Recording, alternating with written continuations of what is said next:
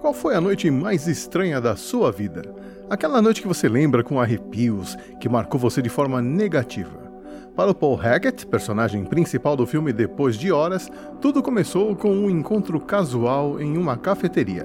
Fato que a gente vai relembrar nesta edição do Cine Clube 80.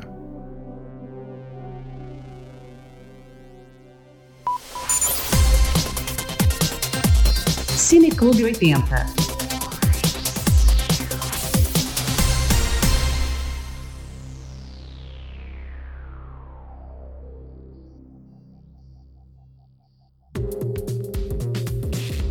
E se esta é a primeira vez que você ouve o Cine Clube 80, deixa eu avisar a você que o formato é um pouco fora da caixinha.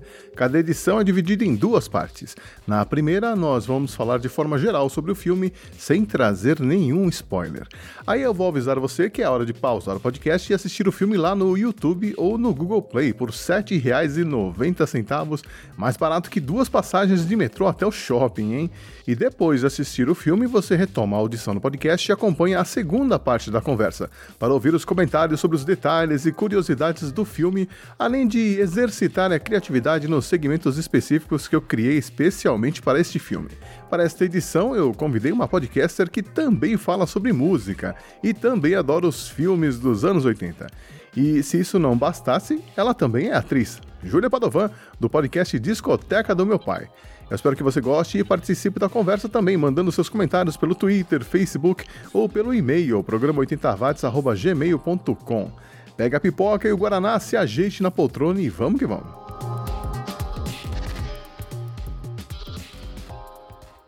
Cine Clube 80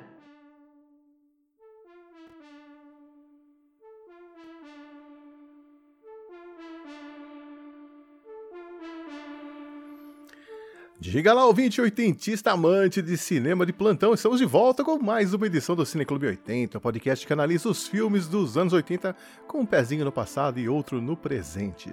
O filme de hoje, como você já deve ter visto no título, é Depois de Horas, um ponto fora da curva da carreira do Martin Scorsese e que foi escolhido pela minha convidada especial de hoje. Ela que faz um dos podcasts de músicas mais legais da podosfera, mas que também é voice-over artist, é atriz, produtora, é palpa toda a obra. Júlia Padovan, seja bem-vinda. Obrigada. Oxi, obrigada aí pelo convite. E, pô, valeu, o podcast mais legal, a gente tenta, né? Não, os podcasts de músicas têm que se, se, se unir, né? Porque somos, somos tão poucos, né? É verdade. Mas, então, enfim, é, antes de começar a falar sobre o filme, eu queria que você comentasse um, um pouco sobre o seu podcast, o Discoteca do Meu Pai. É, como é que foi que começou essa relação entre você e a coleção de discos do seu pai? Nossa, é, isso surgiu porque, na verdade, assim, desde, desde pequena, eu sempre vi meu pai comprando é, disco pra caramba, e, e, aí quando teve essa, esse boom aí dos CDs, ele com, começava a sair das lojas com pilhas de CD, porque aí era, chegou uma, uma época, um período ali nos anos 90 que era tipo, não, não é mais vinil, agora o negócio é CD. E aí uhum. começou a comprar pra caramba, e eu lembro que é, eu ouvia muita coisa, eu ficava lá fuçando, e ouvindo, e achava muito engraçado, assim, uma, uma, ia descobrindo mesmo. Uhum. E eu, aquilo ficou comigo e passou um tempo depois, eu queria fazer alguma coisa com isso. Eu pensei em fazer um diário, aí depois eu falei, por que não, né, um, um podcast. É, e... porque, porque você faz pouca coisa já, né? Vamos colocar mais um aí. não é? É verdade, ah, tá. né? Tô com tempo livre, tipo uns cinco minutos, por que não?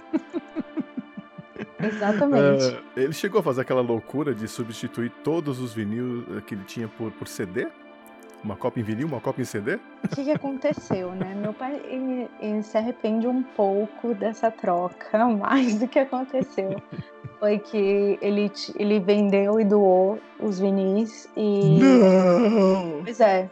Isso antes de eu nascer, assim. E ele sempre foi muito de tipo, ah, tá, é, nova, nova década, entendeu? Novas mídias. E aí ele fez isso, desapego total, e falou: vou reconstruir a minha coleção em CDs. Meu Deus. E muitos ele começou a comprar novamente em CD. É, você sabe que o meu, sogro, o meu sogro ele fez isso, né? Ele, ele comprou uma cópia em CD de tudo que ele tinha de vinil, e ele tinha milhares de vinis. Não. E aí depois que surgiu o MP3, ele falou, eu vou ter uma cópia digital de tudo que eu tenho. É, mas é isso, é exatamente o que meu pai faz. É uma ele, loucura. Tem, ele tem essa coisa. Agora, enfim, com o streaming, né, dá uma liberada aí no, no HD do pessoal, né? Pois Porque... é, pode crer. E, e, o que, que ele acha do seu podcast? Ele, ele ouve. Ele é ouvinte de podcasts, por acaso? Meu, é, às vezes eu preciso gravar em pendrive para ele botar no carro. Acontece às vezes, que dá umas dá uns bugs assim, mas, mas ele gosta assim de podcast. É, mas aí, enfim, eu, eu acabo fazendo isso mais para dar uma uma forçada. Pô, tá aqui, tá fácil, agora ouve aí. Entendi, as novas tecnologias pararam no CD, então. Pois é. É, ainda tá, ainda tá precisando dar uma última atualizada aí. É legal. Mas e... a minha ideia, na verdade, é, com, quando eu pensei no, no podcast e, e ainda faço os episódios pensando nisso, é que as pessoas se identifiquem, não seja só né, a discoteca do meu pai, mas que seja a discoteca de, do pai de qualquer pessoa, ou é, de qualquer pessoa mesmo, assim, que uhum. as pessoas se identifiquem com é. álbuns que fizeram história, assim, algo do tipo. Uhum. É, eu acho que você pegou uma época legal, né? Porque o seu pai é, provavelmente começou a comprar discos quando eles estavam bem acessíveis e tinha vários lançamentos, então era uma coisa super rica, né? Então realmente é, fazia sentido fazer uma coleção, né? Então é, eu cresci um pouco antes, eu sou, acho que eu sou contemporâneo do seu pai, para dizer a verdade. Então, naquela época, disco ainda era um pouquinho caro, a gente tinha que escolher mais ou menos o que a gente queria comprar, né? Então, assim, eu, não, não, tive uma discoteca do meu pai, eu tive uma coleção de fitas cassete do meu pai, sim, muito, e olha lá. E tinha muita coisa da, da Jovem Guarda, e olha lá, né? Mas assim, eu acho que é realmente, a, a relação que a gente tem com música começa com os pais, né? Total. Não, Pelo e essa vejo... coisa de fita também, é, meu pai, eu não, não sei, né? Não tive acesso, mas é, ele fala que ele fazia muito assim, ele gravava fita tipo do rádio, né? É, pra, pra galera. Sim pros amigos, assim, porque era o jeito, né? É, a gente ainda tinha que é, criar aquela habilidade de tirar a voz do locutor no começo e no fim da música. Exatamente. Exatamente. Bom, e aí, qual que é o tamanho? Isso com os clipes na MTV. Fazia isso com clipe já. Ah, Gravava eu... em VHS o clipe. Mais difícil ainda. Uh, mas aí, qual que é o tamanho dessa discoteca do seu pai? A gente tem material aí para várias temporadas do discoteca? Ah, tem. Tem muito, porque eu tento fazer não só o que tem físico, mas o que, que já foi, o que ele lembra, coisas uhum. que estão aí né, na nuvem agora, enfim. Uhum. É, coisas do tipo. E, e, como é que você escolhe o disco que você vai abordar no podcast? Depende do humor do dia? Depende de alguma coisa que você ouviu? Como é que é isso? É, depende muito do humor, assim, na verdade. Porque como tem que ouvir, né, o álbum todo, é, e decupar, né? Fazer uma, uma decupagem assim, eu uhum, tento uhum. pegar um negócio que eu tô afim de falar. É, às vezes eu pego algum gancho que tá rolando, mais por isso, mas vou meio por isso. Mas eu, eu, vou muito por. Ah, agora eu quero falar desse álbum, assim. Entendi. E o que, que aconteceu nesse. Porque o, o Discoteca teve uma, uma pequena pausa, uma, uma, tirou umas férias curtas, né? O que, que aconteceu nessas férias que você voltou com Spice Girls? Não, sobre a pausa, eu posso explicar que eu tava aí. Eu já tava reestruturando, na verdade, e reeditando todos os episódios para colocar no Spotify, no Deezer. Agora tá todas as plataformas. Hum. E, e aí eu voltei com Spice Girls porque, na verdade, assim, eu fiz uma enquete no meu Instagram pessoal e para ver o que, que as pessoas gostariam de ouvir. E aí, Spice Girls ganhou. E, e, assim, e aí eu falei, putz, meu, vou falar, né? E assim, tem uma, uma onda nostálgica muito forte com Spice Girls. As pessoas têm é. aquela memória, né? E agora com a reunião delas e, e umas notícias mais recentes aí que têm saído, umas fofoquinhas e tal, eu falei, meu, acho que agora é o momento. Não, com certeza. Tomara que volte mesmo, né? Spice Girls foi muito legal. Eu que, que não não tinha muito a ver com esse movimento Girl Power, eu achava tudo muito legal. E importante também. Né? Eu tinha umas alunas assim que eu, eu, elas adoravam e meio que fazer aquela coisa meio do estilo Madonna, de se vestir parecida e tal. É verdade. É, agora andar com aquelas botinhas da Baby Spice, pelo amor de Deus, hein? Nossa, é, é puxado, assim. os, os looks são complicados. Mas assim, é... não, mas eu me lembro. Nossa, foi, era uma loucura mesmo. É, foi assim, uma coisa que marcou muito, eu acho a minha infância marcou demais, assim. E eu lembro que eu putz, fiz meu pai alugar o, o filme lá, da, alugar, né? No VHS, o filme da Spice Girls umas 500 mil vezes. Eu assisti esse filme também. Nossa, é, é especialmente ruim. Ah, mas é tipo filmes dos Beatles, né? É, exatamente. Também de gosto duvidoso. Mas muito, mas muito bem. Então vamos lá. Bom, é, quando eu fiz o convite para você e perguntei sobre qual filme dos anos 80 você gostaria de comentar, eu, eu tava pensando em um, alguma coisa na linha de Footloose, né? Que inclusive você já abordou lá no Discoteca. Qual não foi a minha surpresa quando você me saca esse filme lá do fundo do baú?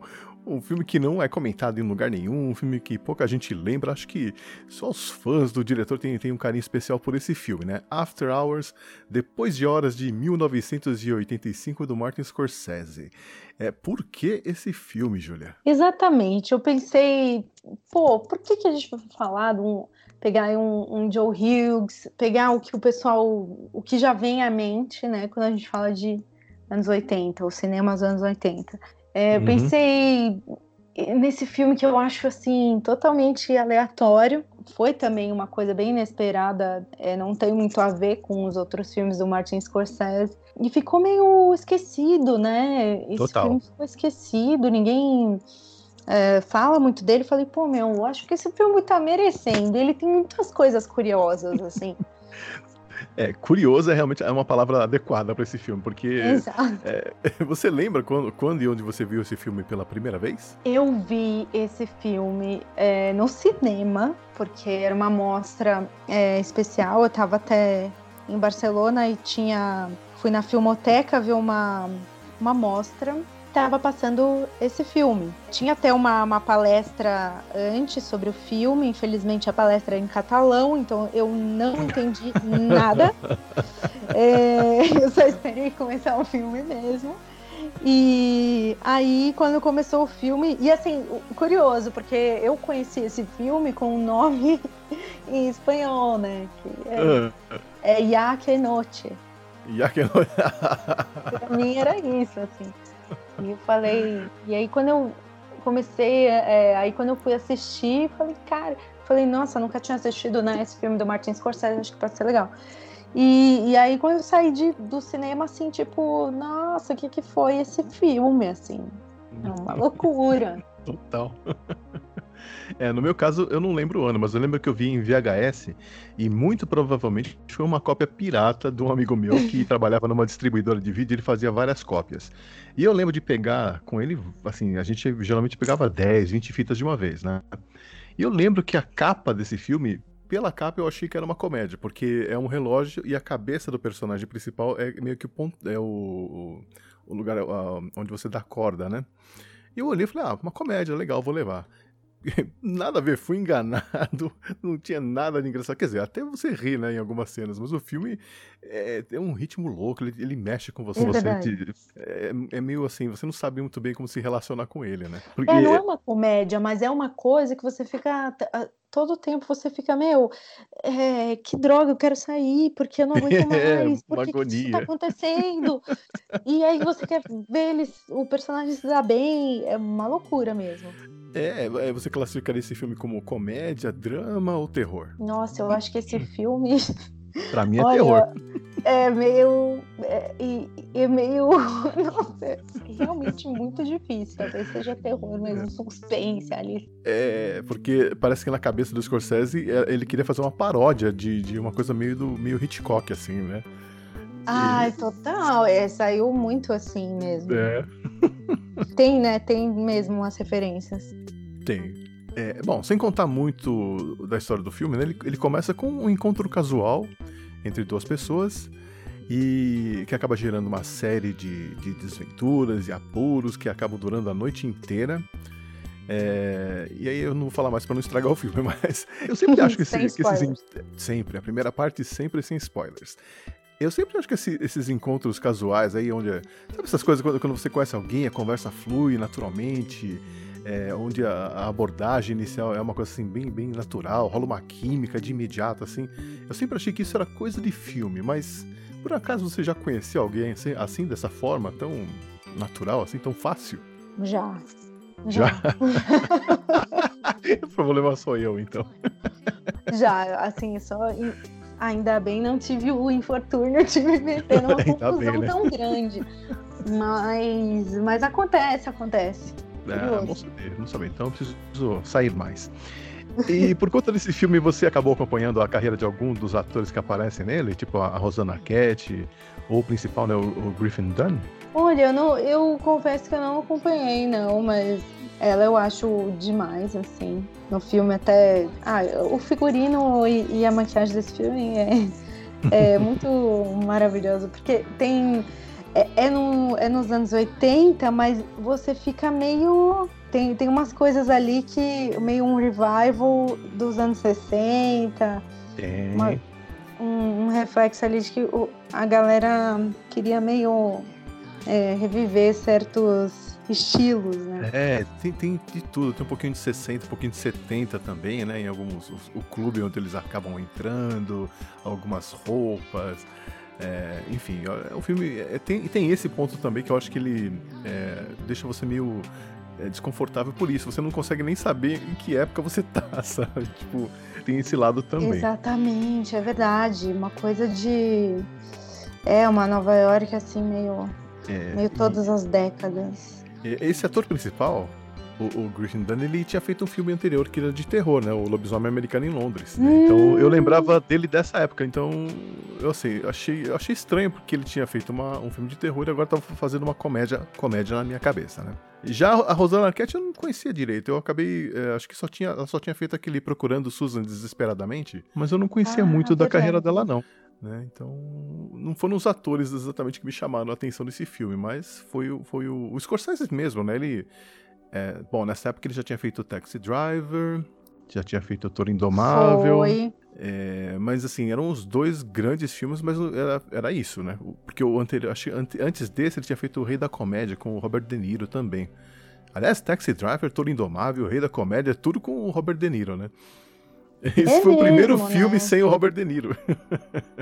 Coisa louca. Coisa louca, né? E ele voltaria a trabalhar com o Robert De Niro de novo, né? Acho que no começo dos anos 90 teve aquele, teve aquele filme Cabo do Medo, também tem o, o uhum. Robert De Niro, né? É uma parceria que durou um bom tempo aí. E, bom, e, e é engraçado também porque tem um, foi um, uma época que o, o Martin Scorsese estava meio é, ele tentou aprovar um roteiro, tentou fazer um roteiro aí é, realizar, né, produzir, uhum. não, não, rolou é, o dinheiro e aí surgiu esse, caiu esse roteiro aí do After Hours para ele, que eu acho que o roteiro já é uma adaptação de uma obra de literatura.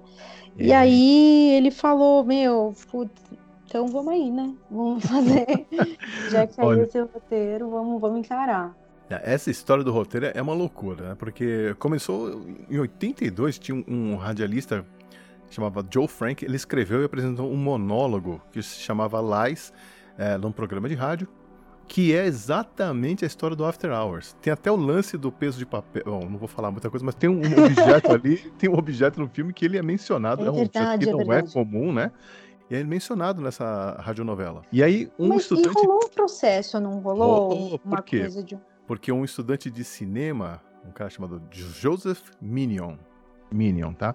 É, ele plagiou esse conteúdo. ele plagiou o conteúdo e escreveu um roteiro para ele como se fosse a tese do, do curso de cinema que ele estava fazendo. Só que esse roteiro caiu na mão da produtora lá que trabalhava. Ah, foi esse o, o roteiro que ele que vendeu, né, pra produtora. Isso. E aí, imagina, aí o cara, o radialista foi lá, meteu um processo em todo mundo E ele ganhou, mas teve que manter sigilo até recentemente. Ele não podia falar nada. Agora ele abriu a boca, explicou o que aconteceu. Mas, enfim, o, resumo da história é que nesse rolo todo, né, quem tava errado foi o Minion. pra variar. Exato, e enganou todo mundo aí, né? Pô, é, mas, é, é, coisas de viver numa, numa época sem internet, né? Total. É, a gente é, acaba esquecendo um pouco, mas era muito fácil é, enganar as pessoas dos anos 80, viu? Porque olha. Nossa, gente. e uma coisa, uma coisa legal é que nesse filme, bastidores, né? Mas nesse filme o Scorsese conheceu a, a quarta esposa dele. Hum. Que foi. Porque ele tinha, ele tinha se divorciado da, da Isabela Rossellini dois anos antes. E aí a, a Bárbara Defina, que era a quarta esposa aí dele, que, eles, que ele acabou conhecendo, ela era uma, uma produtora. Ela já estava ali no, hum. no mundo do cinema de baixo orçamento. E aí eles se conheceram, e assim, depois desse filme, eles é, formaram um laço aí, é, não só matrimonial, como profissional também, bem forte. Ela, depois ela foi, teve uma carreira aí de produtora executiva é, com os outros filmes, até Goodfellas, ela que, que foi a produtora executiva. Olha, sabia não, interessante isso. Né? Tinha muita mulher nos bastidores, né, trabalhando na produção dos filmes, mas não por trás das câmeras, exatamente, né? Exato, nas, não nas funções mais técnicas, né? É, isso engraçado isso. acontece, mas uhum. nas funções mais estratégicas, assim. Né? Uhum. É, essa história que você falou do filme que o Scorsese estava produzindo era o A Última Tentação de Cristo. Né? É um filme ah. meio, que, meio que cancelado, né? Então ele acabou ficando sem saber o que fazer e aí caiu esse roteiro na mão dele. Só que Exatamente, o que tinha acontecido é que ele tinha sido oferecido para ele antes, antes do filme ser cancelado. E aí ele recusou. Aí adivinha quem, para quem os produtores ofereceram esse roteiro? Para quem? Tim Burton. Ah, cara, nossa, imagina só. Exatamente. O negócio. É, nossa, ia ficar Meu, muito uma louco. loucura isso, né? Porque assim, o Tim Burton, nessa época, ele nem era diretor, ele era conhecido como é, cartunista, praticamente. Não, total, é. é. E aí ele falou: não, quero, quero fazer assim, acho um filme sensacional tal. Só que aí, quando foi cancelado o filme, o Scorsese procurou, né, os produtores de novo e falou: não, agora eu quero fazer. E aí o que, que você faz? Você tem o Tim Burton querendo fazer o filme, aí você tem o Scorsese querendo fazer o filme. Aí você vê que como o, Tim Burton é gente boa, né? Quando ele ficou sabendo que o, o Scorsese tinha recebido o convite primeiro, ele resolveu cair fora do projeto. Ele falou assim: não, pode passar para ele. Vocês tinham né, ele em mente do, desde o começo, então pode passar para ele, eu caio fora.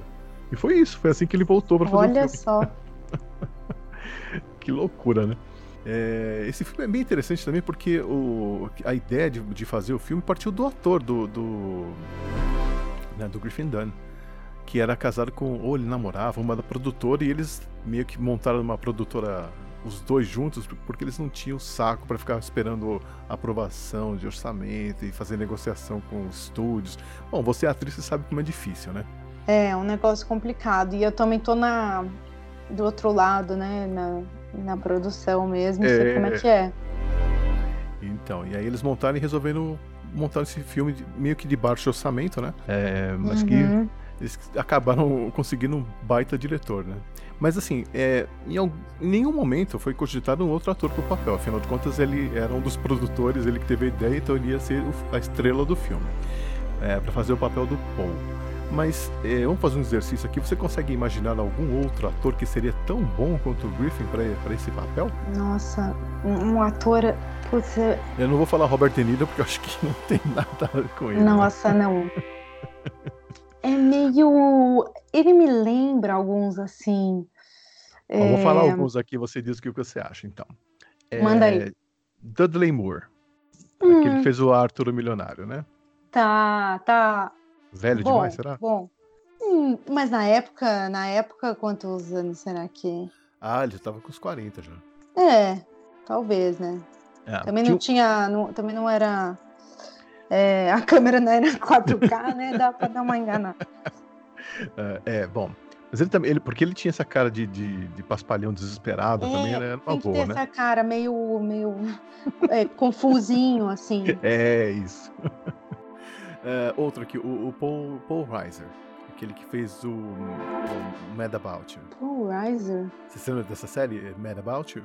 Acho que não é da sua época. Caramba, eu, eu, eu, me lembro, me lembro. Ah, é verdade. Nossa, ele novo. Putz, lembrei, lembrei. Não, eu... ele pode ser bom também. É, meio debo debochado demais, talvez, não sei. é, bom, falar um pouquinho da ficha técnica desse filme, então. Ele foi lançado em 85, né? Teve um orçamento de 4,5 milhões de dólares e rendeu 10,6 milhões de dólares. Nada mal, né? Dobrou o investimento. Mas é. era pouco, naquela época era pouco. Pouco, pouco. Pouquíssimo, né? É, estreou no dia 13 de setembro de 85 no, no, planeta Terra e no dia 23 de outubro de 86 no Brasil, é, nos cinemas brasileiros. Em junho de 88 saiu em VHS e só passou na Globo em abril de 91. Vejam só. Caramba! E no elenco tem, né, além do Griffin Dunn, que a gente falou, tem a Rosana Arquette, no papel da Marcy, e alguns outros personagens aqui interessantes, né? Tem, por exemplo, é, a amiga da, da Rosana, é feita pela Linda Fiorentino, que continua atuando aí em séries e filmes. O Will Patton também, né? Que tem outros uhum. papéis. Que é uma, aquela pessoa que você fala, meu, eu conheço esse cara, mas eu não sei o nome dele. É verdade. Você tem essa impressão, né? Sabe, é... sabe quem que me veio à cabeça agora? É. É, que dava para fazer isso aí, é, mas aí ele é mais novinho, né? Mas ele fez aí umas coisas nos anos 90 que ele era bem perdido. Depois também ficou famoso aí com 500 dias com ela, que é, o Joseph Gordon-Levitt, aquele hum, cara, aquele que era do Third Rock from the Sun. Isso. Isso, bom, é bom também. Interessante. Bom, se bem que eu é, consigo, só que eu consigo só consigo imaginar comédia romântica com ele mesmo. É, que pegou esse rótulo mesmo. É, então, grudou, né? E quem mais tá nesse filme aí interessante? Ah, tem um, um, uma dupla, né? O Chichi Chong, que era, foram famosos lá nos, nos, Estados Unidos nos anos 70. Eles eram aquela dupla de hippies drogados. Meio, é verdade. Total. São ótimos. O Chong, o Chong é aquele que participou também depois daquela série o That Seventh Show. Exatamente. Que era o Leo, é, né? Que era o, era o Leo. Leo. Hey, Cara, man. Muito louco. É, nossa, era maravilhoso. That Seventh o Show. Melhor, os melhores personagens estão lá, né? Exatamente. Bom, enfim. E sabe e tem... que uma coisa, assim, o roteiro caiu na mão do, do Scorsese, né? Mas é, eu acho que até fui ler algumas coisas e tem semelhança, assim, com. Tem uma coisa meio autobiográfica ali. É, porque ele viveu ali em, em, Little Italy, né, que é onde uhum. passa mais o, o filme, em Nova York. E também tem uma, assim, até vi que tem algumas coisas que, que ele se identifica, assim, com algumas experiências e relacionamentos, enfim. Então hum. ele imprimiu assim algumas coisas ali no, no, nesse personagem principal. Meu, eu ia falar se, se ele teve uma vida maluca dessa. É, eu acho que não chegou a tanto, né? É meio que é um sonho maluco, né? É, total, porque eu realmente não lembro de nenhum outro filme em que tudo dá errado como dá nesse filme, né? Exatamente. Mas, enfim. É, bom, o filme foi filmado em dois meses apenas e foram gravadas cenas apenas de noite.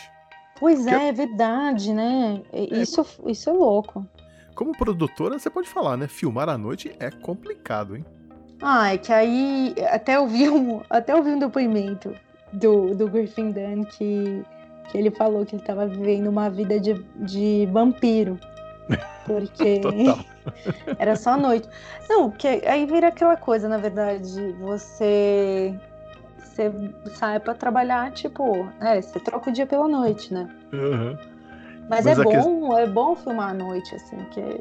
É mesmo? Mas não tem problemas Mas... pra acertar a iluminação, som... Ah, é que eu, ali, assim, ali tem, tem muita interna, né? Muita cena interna. Uhum. E uhum. o que é externo, eles assumem que, é, que é noite e tudo bem. Uhum. É, mas é do ponto de vista de, de pessoas, né, transitando e tudo, é mais fácil. É, eu, eu fiquei pensando e barulhos, se... né, barulhos, tipo, que a gente tem é, Porque eu fiquei pensando, bom, realmente tem menos pessoas nas ruas, Mas muita gente tá lá dormindo, né? E você filmando e gritando qualquer coisa que você fale na rua à noite, todo mundo ouve, né? Ah, é. Isso aí não tem como evitar. então eu fiquei pensando se não teve dificuldade de alguém abrir uma janela pra xingar, sabe, essas coisas. Ah, é. Acontece. acontece. Se tem alguma, se tem alguma história aí de produção que dos apuros do, de quem, não, quem não, não aparece no filme. Não, às vezes tem uma, umas coisas engraçadas, assim, né? Tem, quando você filma na rua, né? Tem povo curioso, é, tem, tem bêbado, tem. Sempre tem um bêbado. enfim, tem até uma história engraçada que, que me contaram uma vez que é. tá, tinha um. Tinha um bêbado andando assim, né? andando no, no, foi andando no meio do set. Aí falaram, tem direção falando, sai, tá vazando, tá vazando, né? Vazando no quadro. Sim, sim. Mas, uhum. E o cara, ele tava tão fora, e ele olhava pra calça dele e ficava olhando assim, o que que tá vazando, né? O que que tá vazando? Ele olhava, entendia, e parou, ficou olhando. Ela tá vazando no quadro, entendia. Ele ficava olhando pra calça dele, achando que alguma coisa tava. Eu ia fazer a mesma coisa, eu não tô no meio. Esse, esse jargão não, não, funciona comigo. É, tem, uma, tem umas palavras muito únicas, assim, muito peculiares. É, só faz sentido para vocês lá, né? Exatamente. É, o final desse filme também tem um toque interessante, né? Porque, como a história era meio maluca, foi difícil achar um final para esse filme, né? É, o Scorsese. Nossa, exatamente, muito. Você ficou satisfeita com o final? Dá voltas e voltas, e, e assim, que já era tudo tão esdrúxulo, que o final tinha que ser mais esdrúxulo do que os acontecimentos que a gente estava né, vendo até então. Uhum. Então, assim, eu achei, eu achei maravilhoso esse final. Uhum. Eu achei bem nonsense, assim, mas as Opa. outras opções eram piores, então que fica assim mesmo. Eles tiveram a, a outras. Na verdade, assim, o Scorsese não sabia o que fazer. Ele, ele não queria o óbvio que é o, o que aconteceu no filme. Tá? Não, ele não queria aquilo. Entendi. E, e aí ele consultou o Brian de Palma, falou com, com o Spielberg para tentarem achar uma solução criativa e ninguém conseguiu pensar em nada.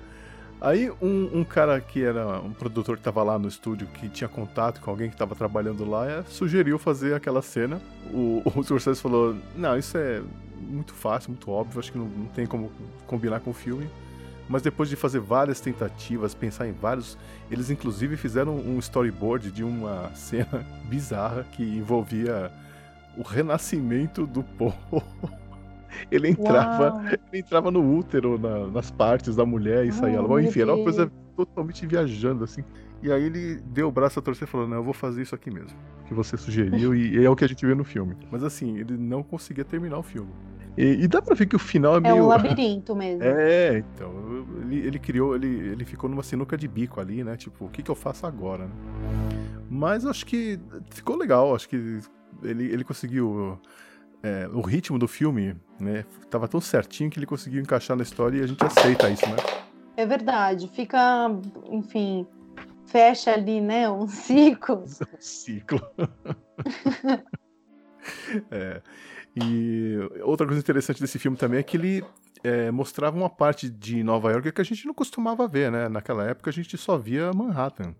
Né? É verdade. Até o, o Jolly cansou de mostrar Manhattan, né? Mas as outras partes do lado de, de, de Nova York a gente não via. É verdade, isso é legal e mostra assim toda aquela aquela aquele universo lá que tinha em Nova York, né? As as Sim. criaturas da noite, né? Total, aquele povo que nunca aparecia em Manhattan. Tinha também as, é, a, a, arquitetura da, da, dos prédios ali na, no bairro do Sorro, né? Que é onde passa a maior parte das, das cenas. Uhum. E, e, é um bairro esquisito, né? O Sorro era, é meio que... O Sorro tá para Nova York, assim como a Vila Madalena está para São Paulo, eu acho. É, é um pouco isso. Mas você sabe que hoje é, tem o Williamsburg ali no, no Brooklyn que tá, ah, tá é, bem é fazendo essas. Vez. É, exatamente. Tá fazendo às vezes aí, meio coisa. É, essa cena hipster aí. Sempre tem, toda época, toda década você tem o seu pedaço hipster, e aí acaba sendo gentrificada, né? E aí os artistas Exatamente. somem. Mas, é que, o é que agora todo mundo descobriu, né? Até os turistas descobriram Brooklyn Sim. e tal, e aí. antes não. É verdade, antes tinha uma coisa muito concentrada, assim, em Manhattan. Uhum. E até assim, não é uma coisa. É, é, mostra ali, né? Little Italy e tal, Sorro. Não, não foge tanto assim, né? Ainda não é uhum. é tão chocante é, como outros lugares, né? De Nova York. Enfim, aí a gente só vai ver mesmo em filmes um pouco mais pesados, né? Enfim, uhum. na época. Né? É, e é interessante que apesar de ser um, um, bairro mais afastado, que não, é, não tem tanto charme, vamos dizer assim, o, o não tem tanta história, né? Vamos dizer assim. É, a maioria dos lugares que aparecem no filme continuam existindo, com exceção do diner onde eles acabam passando a noite, que foi demolido em 2004. Olha, caramba! Mas Nossa, todo o resto tá lá. só em 2004. Pois é, e, e dá para fazer um tour, então, um tour after hours lá em Nova é, York, legal. e você consegue visitar o set de filmagem. Maravilhoso. É, é que para gente... quem não conseguiu, né, para quem não pôde visitar o CBGB, né, pelo menos tem esse tour. é aquela coisa, né, é, mas dá para fazer um, o tour Ramones lá, você consegue visitar os lugares onde eles moravam, onde eles né, costumavam ficar. É verdade, é verdade. Então, assim, bom, Nova York tem muita coisa para fazer, né? Nossa. Enfim. Bom, acho que a gente pode então encerrar essa primeira parte e eu vou falar para o ouvinte que agora é hora de você pausar esse podcast e ir lá no Google Play ou no YouTube Movies e assistir o filme. Custa só R$ 7,90, mais barato do que duas passagens de metrô aí para ir para ir o shopping. E quando você terminar, você volta aqui para continuar ouvindo a nossa conversa. Ou se, no, como é o nosso caso aqui, você já viu o filme e lembra bem dele, continua ouvindo, que daqui uns segundinhos a gente está de volta. Então até já.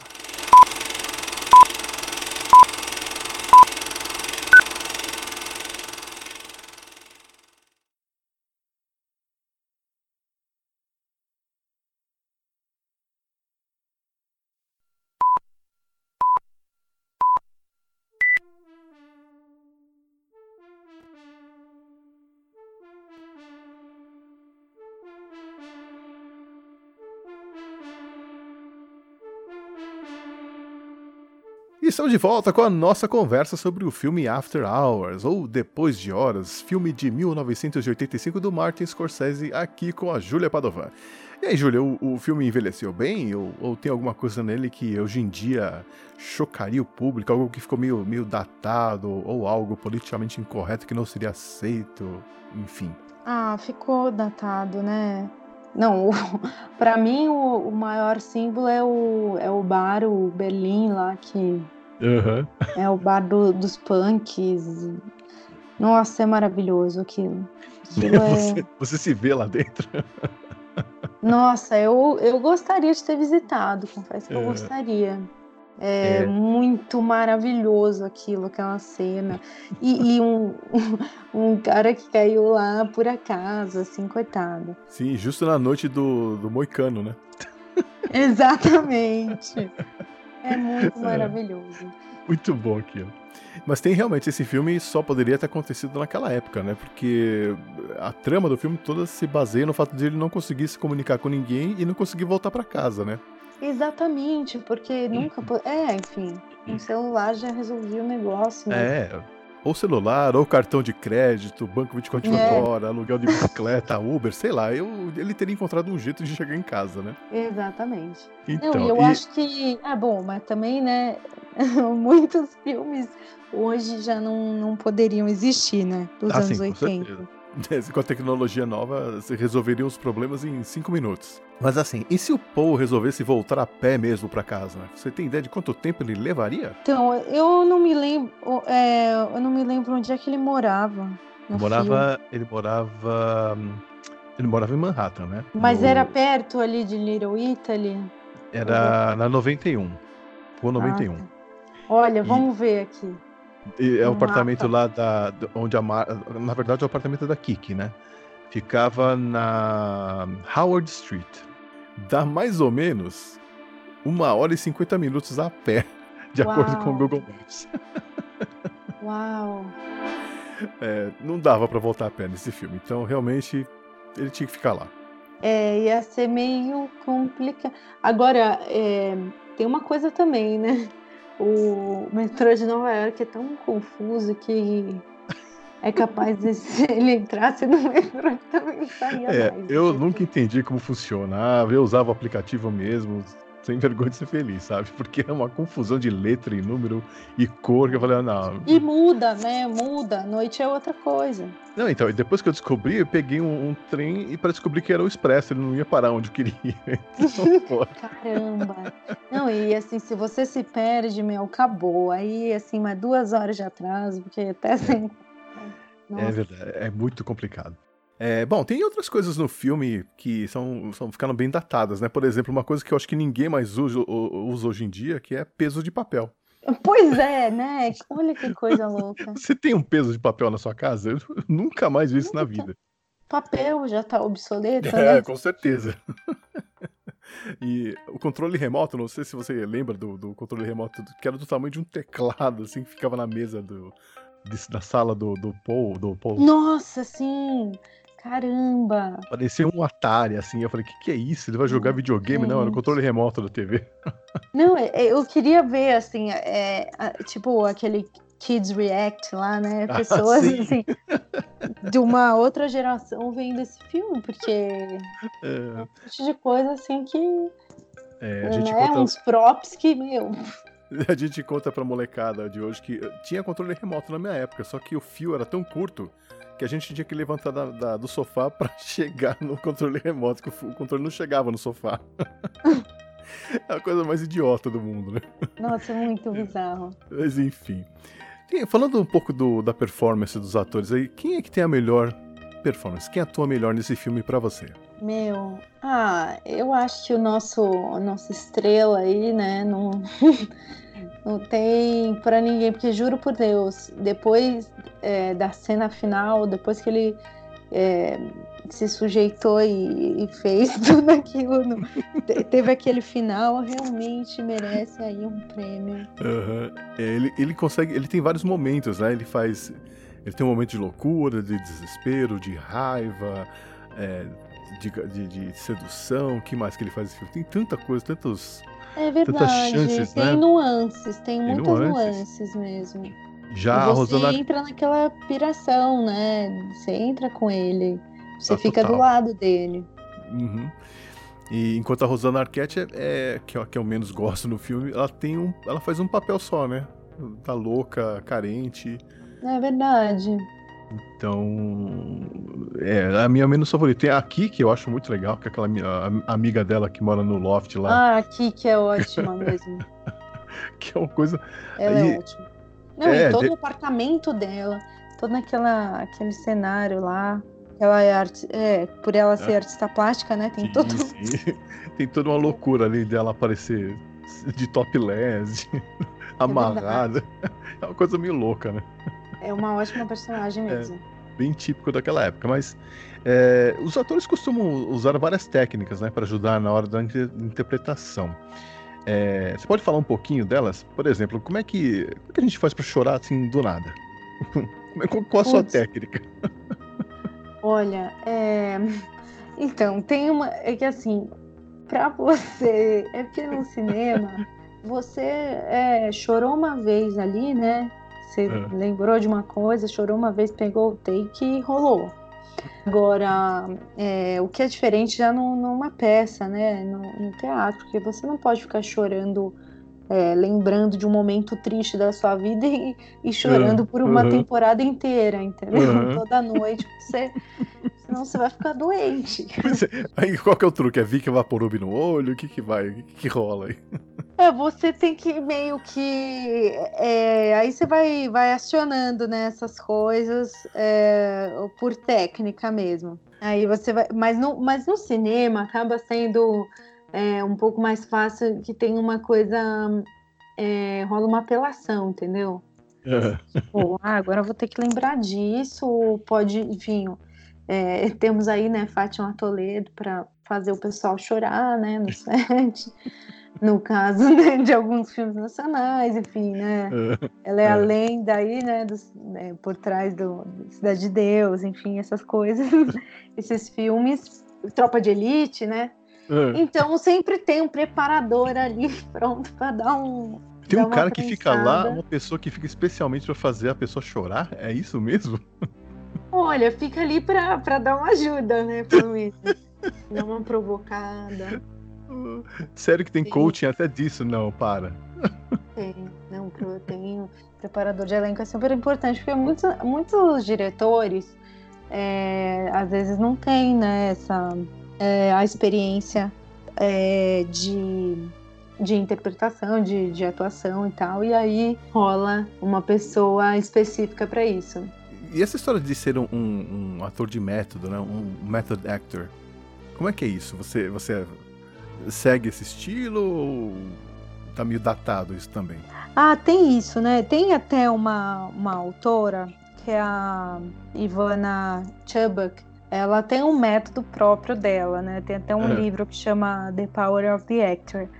E ela fala dessa técnica que é o The Chubbuck Technique, que é a técnica Uhum. dela.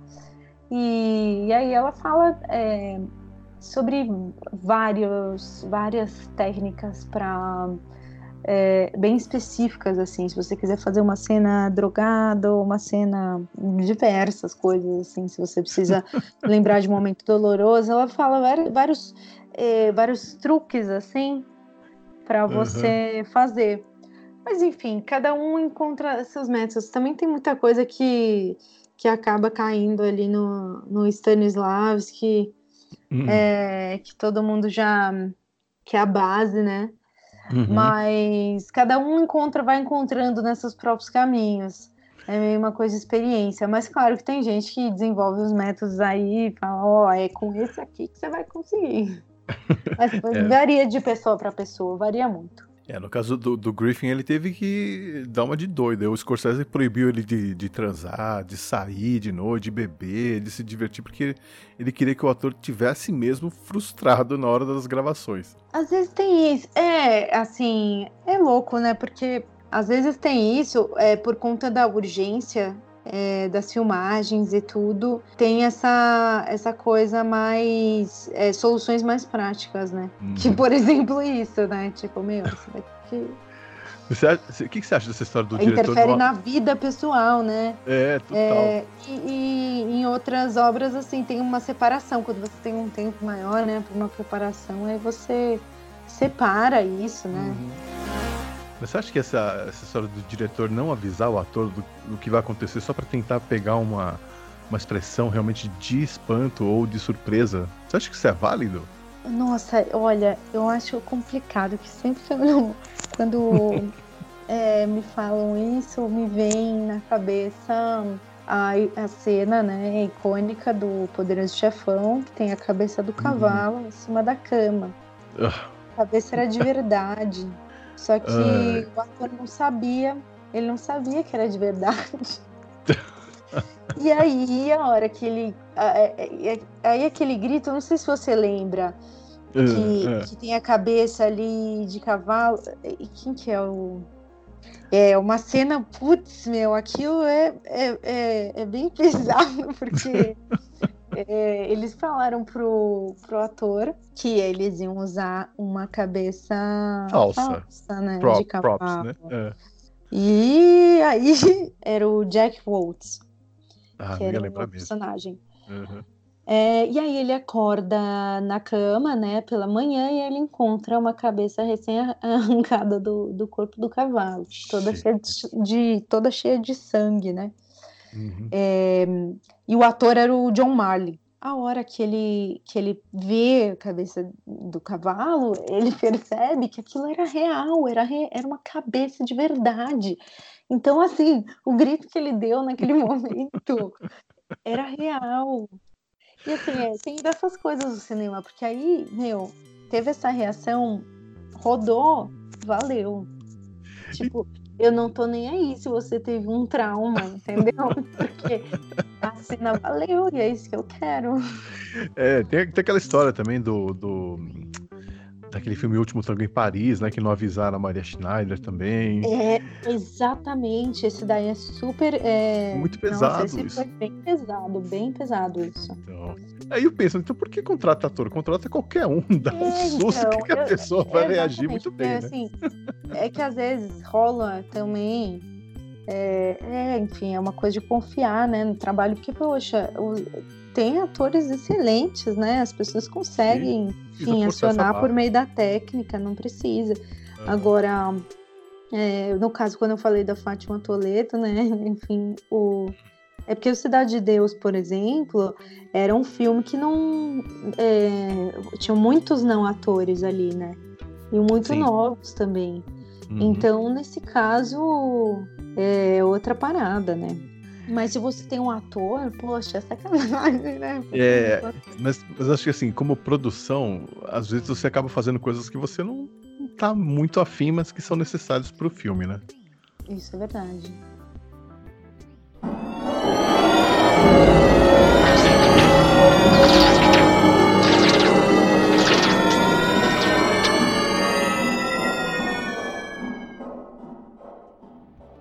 É, bom, nenhuma, da, nenhuma das personagens femininas é, assim, vamos dizer, convencional, né? Você se identifica com alguma delas? Nossa, deixa eu pegar até, vou vamos ver. Pensar ela, aqui, ó, vamos vou, pensar. Vou tem o personagem, a Marcy, né? Eu me é identifico, sim. Tem uma que eu me identifico. Tem aquela que é a garçonete, né? Na lanchonete à noite ali. Uhum. Tem a Kiki, que é amiga da Marcy lá, artista plástica. Tem aquela que até foi legal com o Griffin no, com, com, que chama ele para deixa ali usar o telefone. Só que depois acaba meio que organizando uma caçada, né? A ele. A... E, eu acho que é essa que eu adoro. Que ela é super engraçada. Que... Tira, ele fica, ele pede, o, ele liga para informação, pede o telefone de um amigo dele. E aí ele não anotou no papel, ele fala mentalmente, né? Sei lá, 55, bababá, bababá. e ele vai discando e ela fica zoando com ele. Tipo, 9, 7, 3. E ele acaba esquecendo o número. Ela é um tirador de sarro, né? É verdade, total. Era... Então, tem mais uma que é aquela que fica sentada no bar Berlim lá, naquela noite que não tem ninguém, né? Só Nossa. tá ela sentada na mesa lá. Ótima. E ótima. ela mora no, no, no, no porão, né, do, do bar.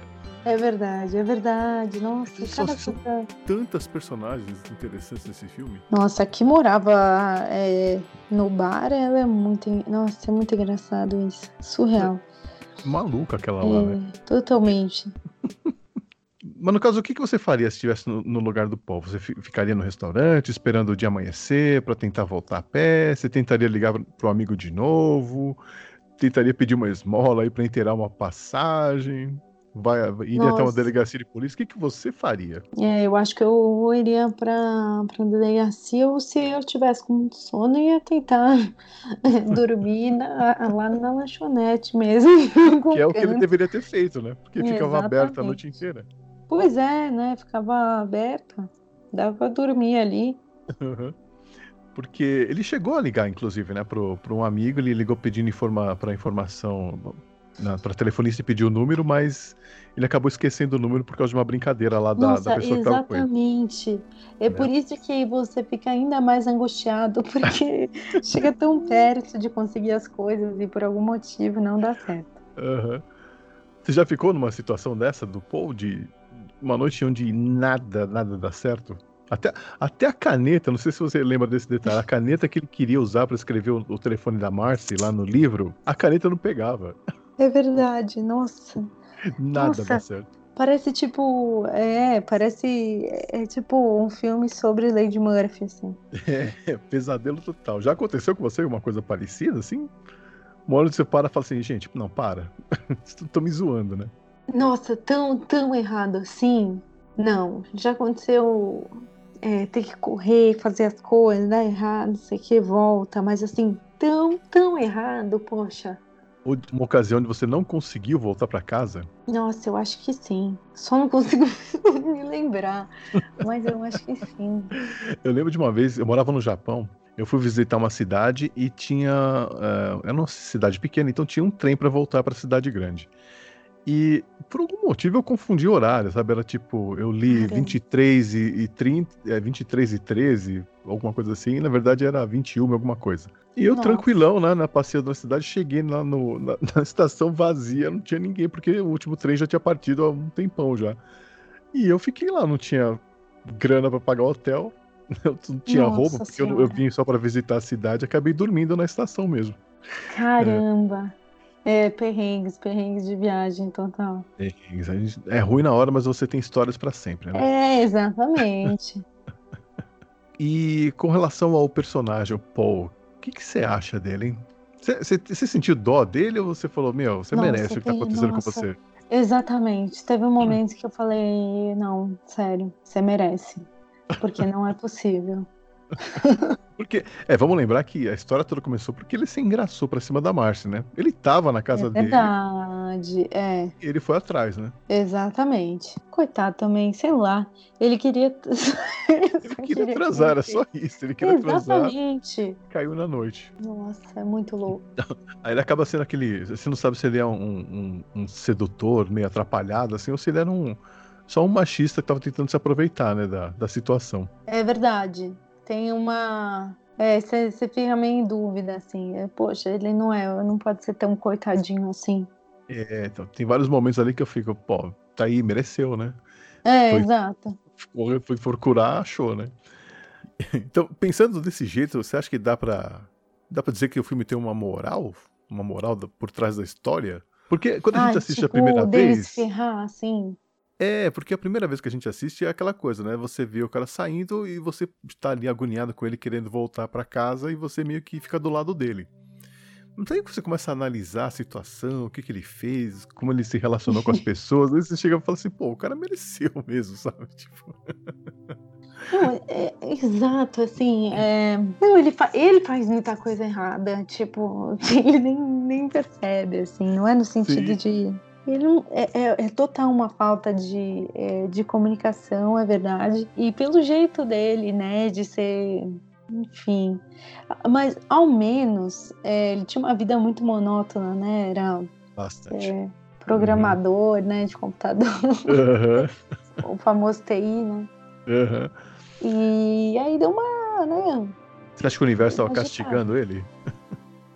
É, Vai. tipo, precisar. É, Eu acho que ele não sabia aproveitar, entendeu? E aí, quando ele foi aproveitar, coitado. acabou. Você vê que esse comportamento naquela época era normal, sabe? Essa coisa de do cara tentar. Porque ele, part- ele cantou, tentou transar com todo mundo no filme, né? É Com a verdade. Márcia, com a amiga dela, depois a garçonete. É verdade.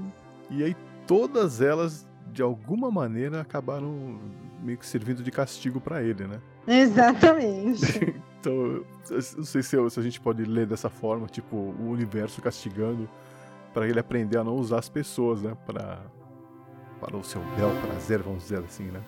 Exatamente. Eu acho que só teve uma mulher no filme que ele não tentou levar pra cama, que foi a que ajudou ele a se salvar no final. Né? Aquela que ficava no bar Berlim, lá, que morava no, É no porão. É verdade. Foi né? mesmo. E parece que o filme meio que, que mostra isso nessa. Porque o Poe, assim como todos os homens, né? E ainda mais naquela época, o homem tem essa coisa de, de ter medo de ser rejeitado, tem a questão da, da competição com outros homens, né? Então você vê que toda vez que o, o Paul tava se engraçando lá com a, com a amiga da, da Marcy lá, aí a- ela- ele descobriu que ela tinha, um- ele, ela tinha um namorado, ou- aí ele já, opa, né, já mudou de comportamento. Exatamente. É, é, assim, tem uma coisa dele ser também é, um pouco. Ele é muito medroso também, né? Mas Inseguro e tal, né?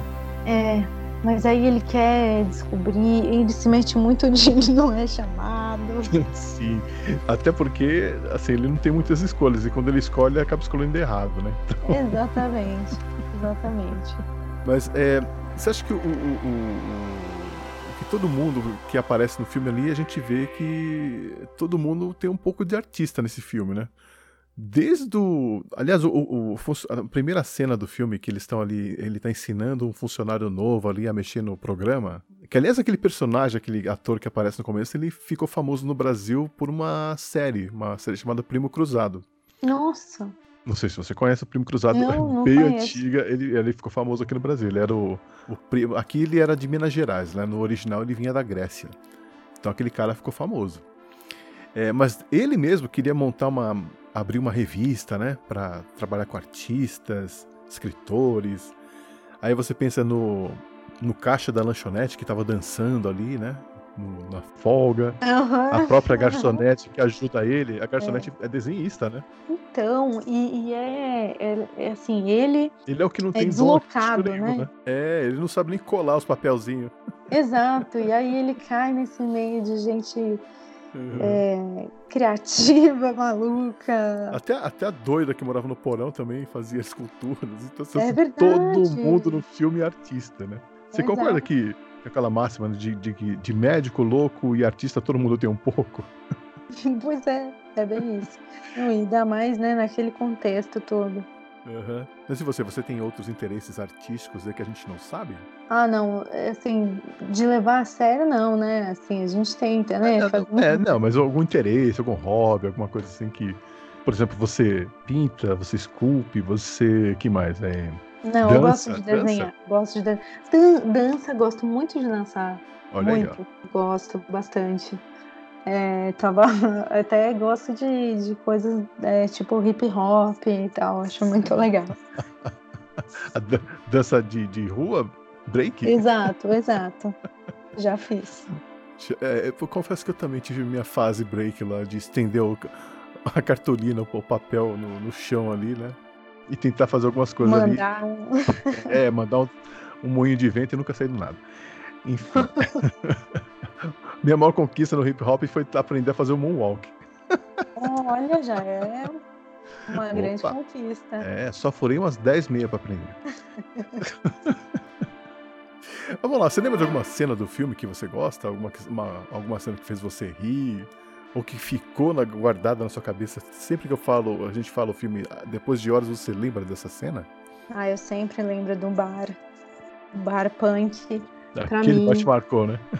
É maravilhoso, nossa senhora.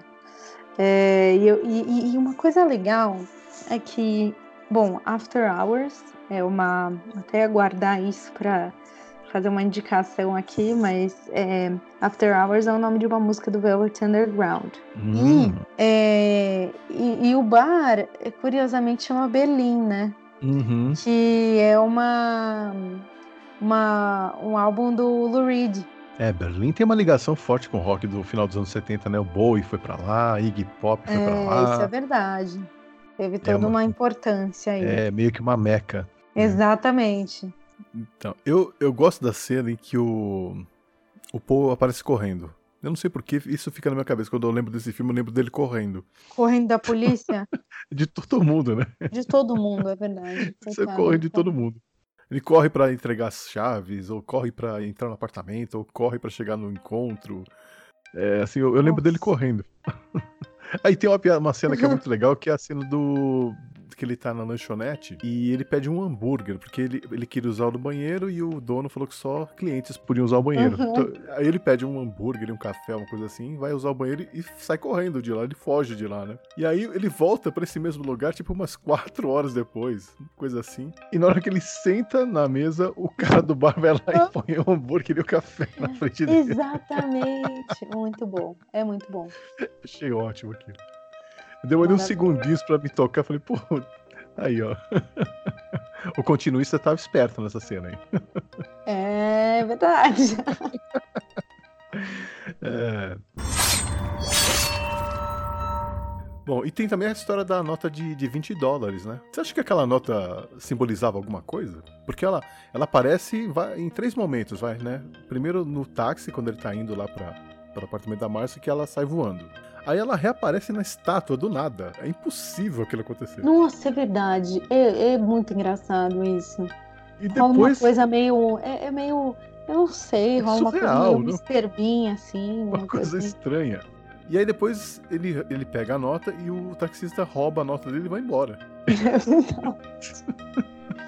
Nossa, coisa parece assim uma, uma grande sketch, né? De Sim. uma grande sketch de humor, assim, né? Uhum. Mas meio é humor negro, né?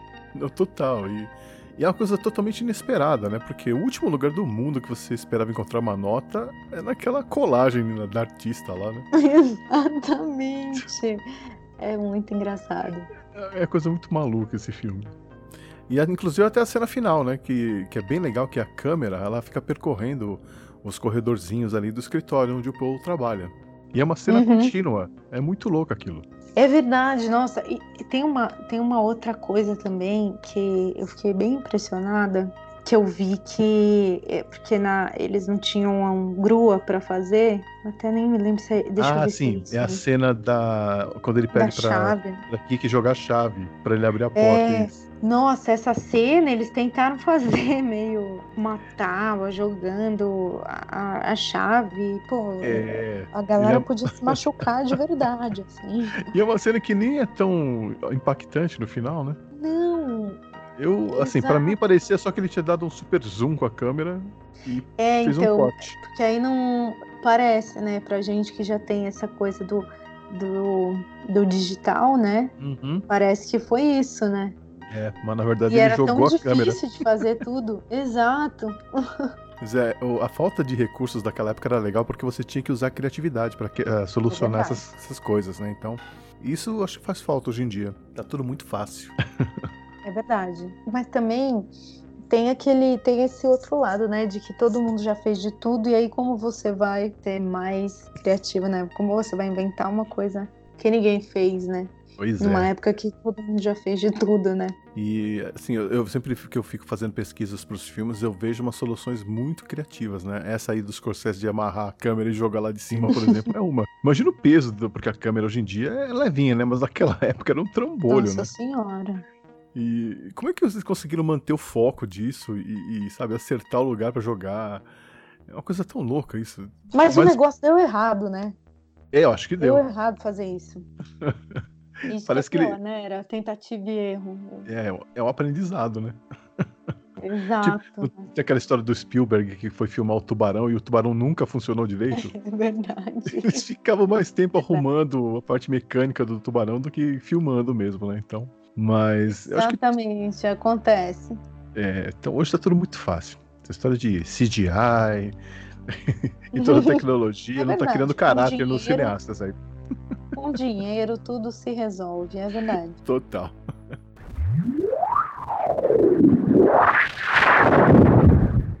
Acho que a gente pode então para os segmentos específicos aí, que é quando a gente fala do- de alguns temas transversais que, que aparecem ou que são mencionados no filme. Uhum. Começando com as teorias malucas. Eu vou, eu vou soltar uma teoria pra você. O que, que, que que você acha dessa ideia aqui? Que o filme, na verdade, é um sonho do Paul. Na verdade, ele foi pra casa, não teve coragem de ligar pra Marcy e dormiu. Aí o que a gente vê desde o momento que ele faz aquela ligação é imaginário, é um sonho dele. Eu acho uma boa teoria, sabia? Porque Mas ao aí mesmo tempo, é que é- aí, aí você rola aquela frustração, né? Poxa, eu não acredito. é simplificar demais a coisa, né? Exato. Porque a verdade é as coisas começam a ficar estranhas depois que ele entra no táxi. É verdade. Até lá tava tudo ok, tudo Tava parecia tudo correr, normal. né? Na normalidade. Depois é que a coisa ficou louca. Porque até o táxi, você lembra da cena do táxi? O táxi ele vai a milhão. É né? Verdade. O povo fica balançando de um lado pro outro no táxi, então. Também pode ser que tenha acontecido uma coisa meio meia-noite em Paris, assim. Entrou no táxi, o negócio ficou muito louco. Voltou no tempo ou avançou pra uma outra dimensão. É, aí a gente já vai meio é, Russian Doll, né? Uhum. Total. Aliás, grande série, hein? Muito É, boa essa série.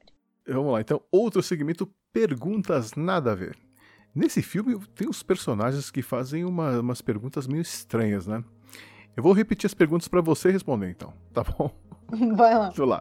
Você gosta dos Monkeys? Que maravilhoso! Eu responderia que sim.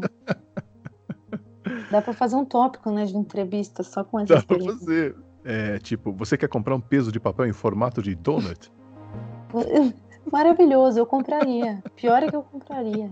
Eu Pior sou rainha em, em ficar no feed do, do Instagram e aparece ali os anúncios e eu sempre clico, assim, tipo, você não sabia que você precisava disso? É por causa de você que todo mundo tá sofrendo, então, com essa coisa do Instagram. É que os anúncios são direcionados, né? Muita, é muita covardia isso.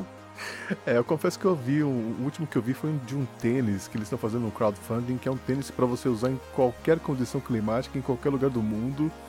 E é meio que pra todos os terrenos. Falei, uau! Caramba, não me olhar. fala essas coisas.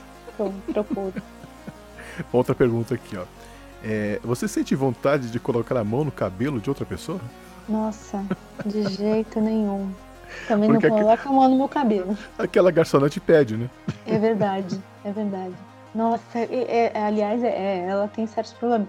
Aliás, figuras femininas, eu um pouco, né, meio com algumas patologias aí, tem, tem muitas neste filme. Esse filme, cada uma representa um medo do homem, assim, porque, meu Deus. É do céu, verdade, é verdade. Eu, parece que meio que é a vingança das mulheres contra o homem, sabe? Tipo, Nossa, É. são extremos absurdos, é verdade. e, e, assim, as reações são meio inesperadas, as pessoas meio de lua, sabe?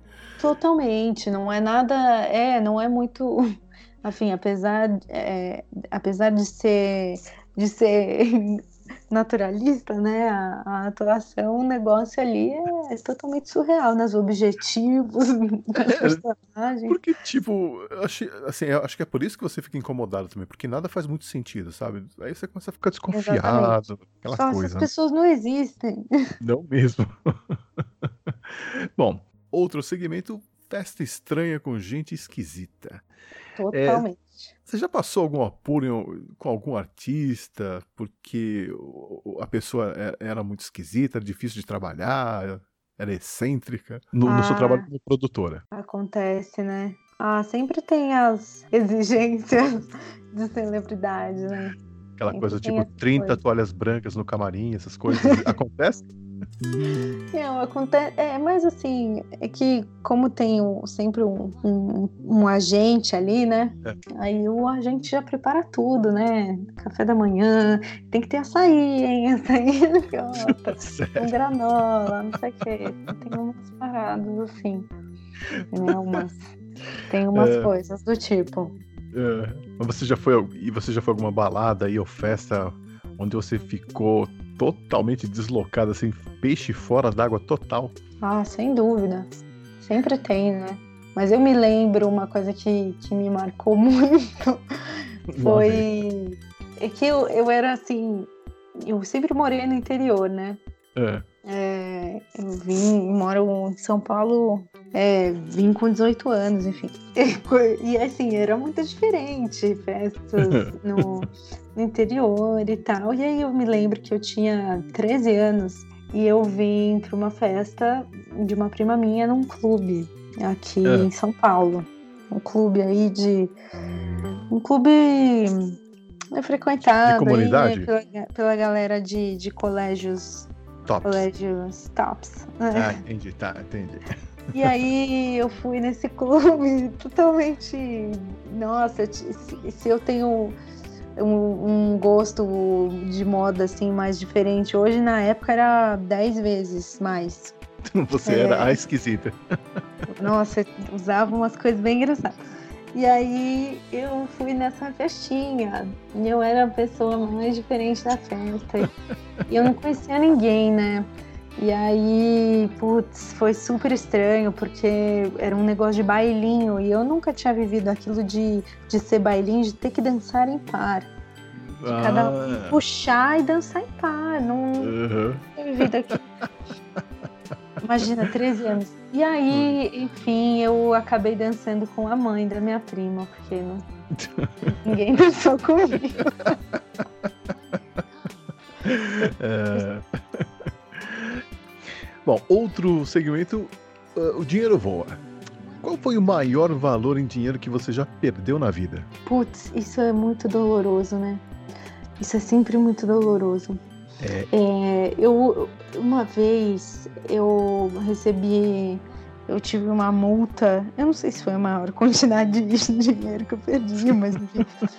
É, mas eu, eu recebi uma multa alta, assim, do, do metrô em Londres. Porque Sério? foi nem, nem intencional, não foi intencional, mas eu tava usando um, um cartão e você só pode. aquele cartão que eu tinha, eu só podia usar em duas zonas. E eu acabei usando, passando um quando eu entrei e passando um outro que eu tinha para as outras zonas quando eu saí.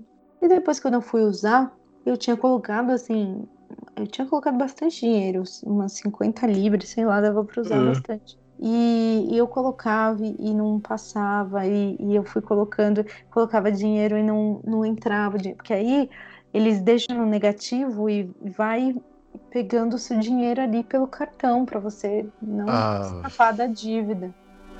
Nossa. Muito, muito pesado, assim. E uma outra vez também, eu morria de medo disso. Uma outra vez eu não validei.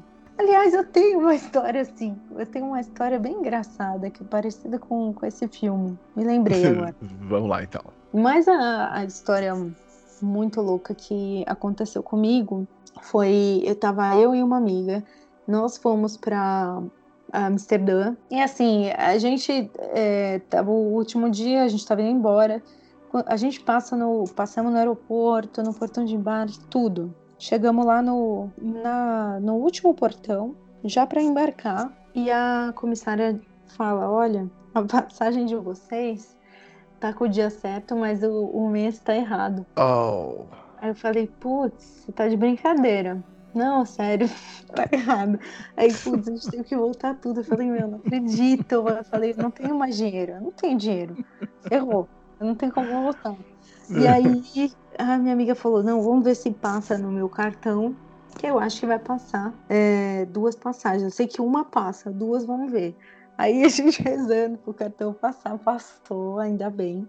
E a gente comprou para um outro voo. Assim, já em cima da hora, eu falei, putz, meu, a gente vai conseguir. Aí eu fui falando pessoa por pessoa é, na fila da, Na fila da imigração. Exatamente. Fui falando pessoa por pessoa, explicando, né? Olha, a gente, é... Uhum. a gente tá atrasada, não sei o quê, perdemos o voo, blá, blá, blá. E eles foram deixando a gente passar, beleza. Até essa etapa estava cumprida. Aí depois falei, nossa, corre, corre, corre, que a gente tem que pegar tal. Aí a gente saiu correndo e eu olho pelo vidro, né? é, e vejo eles tirando a escada do, Ah. do avião.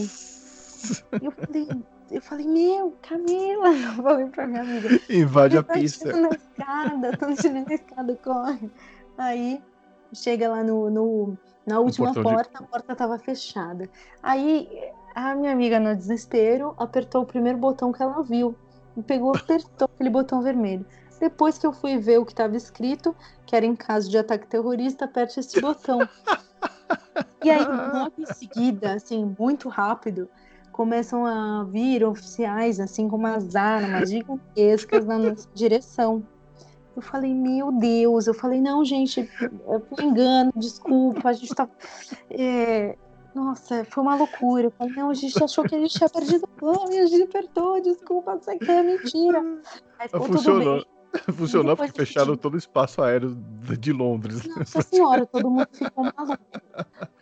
E aí, é, a gente foi descobrir que o voo que que estava saindo naquele momento, na verdade, era porque estava tudo tão atrasado que aquele voo era o anterior. Então a gente ainda ia ficar lá por mais umas duas horas. É, escondendo o rosto pra ninguém ficar Nossa, exatamente, porque todo mundo viu. Foi uma. que mico. É, mas nisso vocês perderam a- a- uma passagem, quer dizer, duas, né? Vocês perderam. Perdemos, perdemos. Que coisa. É, no meu caso eu perdi dinheiro mesmo, a nota mesmo. Eu Ah, a fui- nota. A nota. Eu fui. é, na época que a gente recebia em dinheiro ainda no, no trabalho, eu recebi o, o salário e fiquei com medo de voltar para casa com aquele dinheiro todo. Peguei, separei. Em, eu tinha uma calça aqui com vários bolsos, né? Então Ai, deixei uma quantia no, numa carteira, uma quantia no, bolso direito, uma quantia no bolso esquerdo, bolso de trás, do lado, da perna. É, fui, cheguei em Hum. casa, acabei encontrando uns amigos, batendo papo e esqueci totalmente do que eu tinha feito. Aí eu cheguei em casa, joguei a carteira né, na estante, tirei a calça e coloquei pra lavar. E adivinha o que aconteceu? Lavou com o dinheiro dentro. Nossa, mas rasgou a nota? Perdeu? Fez- Ah, ficou desbotada. Naquela época o dinheiro não era tão duradouro assim, não. Então eu perdi uma grana, tipo, quase metade do meu salário, assim, nessa brincadeira. Caramba! É, pra nunca mais, aprender e nunca mais fazer. Ah, mas enfim. É, outro segmento, me liga. O, o Paul sabia de cabeça o telefone da Marcy e também o telefone do amigo dele, né? No caso, ele, ele precisou decorar, né? Como era comum na época. É Mas verdade. Hoje, hoje, em dia você lembra de cabeça algum número telefônico? Olha, eu. Tirando o seu, né? Lógico. Olha, até o meu é difícil de lembrar, vou te falar. é, eu muitas vezes eu paro pra pensar. É, mas é, nossa, sei lá, eu acho que eu só sei o, o da minha mãe que não muda há anos, sabe? eu, eu sei o meu, mas eu, te, eu confesso que quando acrescentaram um outro 9 na frente, eu, eu, comecei a ficar meio confuso, sabe? Dá uma confusãozinha. é. Mas, enfim, eu também acho que eu não lembro, eu, mas eu lembro do primeiro número de telefone que teve lá em casa, porque foi uma coisa meio. marcou uma época, né? E eram só seis números, então eu ainda, eu ainda lembro. Ah, sim. Mas é, telefones outros... fixos antigos, né? Aí é. eu lembro também que a gente precisava saber, né? Uhum. Bom, outro segmento aqui, releituras. O Paulo lá na, na, na lanchonete está relendo o livro, né? O Trópico de Câncer. Sim. Que aliás é interessante que esse livro foi proibido até os anos 70 no Brasil. E o filme, o, o livro é bem antigo, é dos anos 30. Nossa, né? que coisa! E foi proibido, foi proibido nos Estados Unidos até 60, começo dos anos 60 e no Brasil até o começo dos, dos anos 70. É um livro, um livro polêmico aí, né? Mas enfim, ele está lá relendo o livro Trópico de Câncer, segundo ele, pela, pela enésima vez. Tem algum livro que você também tem esse costume de reler várias vezes? Reler várias vezes? Tem, tem sim. É, teve até livros que, que eu reli, que tem livros que você lê em diferentes épocas e coisa totalmente diferente, né? Uhum. É, por exemplo, da Alice no País das Maravilhas. É mesmo? Eu Gosta dos clássicos assim? Eu acho legal, assim. Também dá, uma, dá um sentido totalmente diferente, assim, quando é... você lê depois. Eu ia te perguntar isso, porque lendo a história, a história é bem pesada, né? Exato, é verdade. E até tô vendo aqui se eu lembro de algum Olha, eu confesso que eu tenho um certo problema para ler, é um problema, eu acho que é físico mesmo, porque eu começo a correr o olho de um lado para outro da página, me dá um sono, eu não consigo ler livros assim, de ficar horas e horas lendo, não consigo mesmo. Eu tenho que ver bem o horário, assim. Ler antes de dormir é sempre difícil, né? É, não é funciona sempre... comigo. Eu não saio da capa. Enfim, quando tinha que ler, né, esses clássicos e tal, é, eu li à tarde, assim, né? Foi aquele tempo que a gente tinha tarde para ler, né? faz tempo, faz tempo. Muito bom, né? Eu, eu não sei se as pessoas é, ainda leem, né, a tarde toda, porque agora a gente tem tanta coisa, né, para é, assistir, eu... para para ver na internet, enfim. Eu confesso que eu, eu não releio livros, mas eu reouço livros. Ah, eu, legal. Eu baixo legal. Os, os audiobooks, né, e, e como uhum. é muita uhum. informação que vai de uma vez só, então sempre passa uma informação ou outra, eu acabo ouvindo de novo. O último que eu ouvi duas vezes foi o do a biografia do Sebastian Bach, do Skid Row. Ah, que legal. Muito legal, viu? Muito legal mesmo, porque é narrado por ele mesmo. E ele ri das piadas que ele faz, então é bem engraçado. Ah, que ótimo. Muito bom. Então acho que é isso que a gente tinha para falar, né? E agora eu vou pedir para você fazer uma indicação aí, né? Antes de, de baixar a porta aqui da tenda, é, vou pedir para você falar, falar alguma, fazer uma indicação relacionada ao filme. Qualquer coisa. Eu queria indicar essa música que eu falei, After Hours, do, do Velvet Underground. É, e, e, aí, porque ela tem umas passagens muito interessantes que, que tem a ver com o filme. Que até ele fala: If you close the door, the night could last forever. E aí, uhum. tipo, isso é maravilhoso. A noite pode durar para sempre, uhum. assim. Eu acho que isso isso traduz muito bem assim, o que, que é esse filme. é verdade. Na verdade, é, se você pensar na teoria do, do que ele dormiu mesmo, tem muito a ver. Você fechou a porta do seu apartamento e dormiu, é aí tudo pode acontecer. Tudo pode acontecer. Legal. Bom, Julia, muito obrigado por ter achado um tempinho na sua agenda para bater esse papo aqui comigo. Adorei receber, é, adorei receber você aqui, sou fã do seu trabalho. Mas para quem ainda não conhece o que você faz, onde é que os ouvintes podem ouvir o seu trabalho como podcaster? Bom, na discoteca do meu pai dá para ouvir agora no Spotify, no Deezer, alguns episódios anteriores, se você quiser pegar por aí.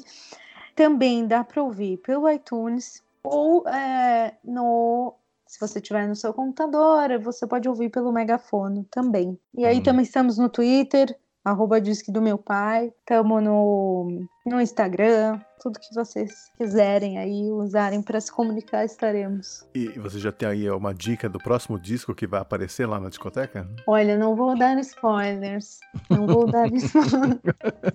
Tá mas, bom, mas é muito provável que seja algo dos anos 80. Opa! Já dou essa dica.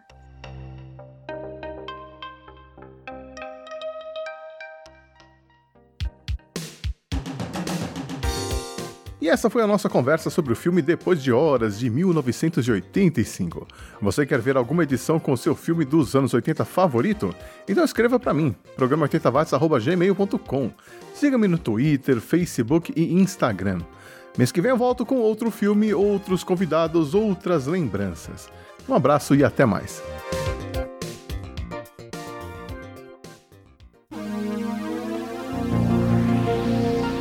Cineclube 80.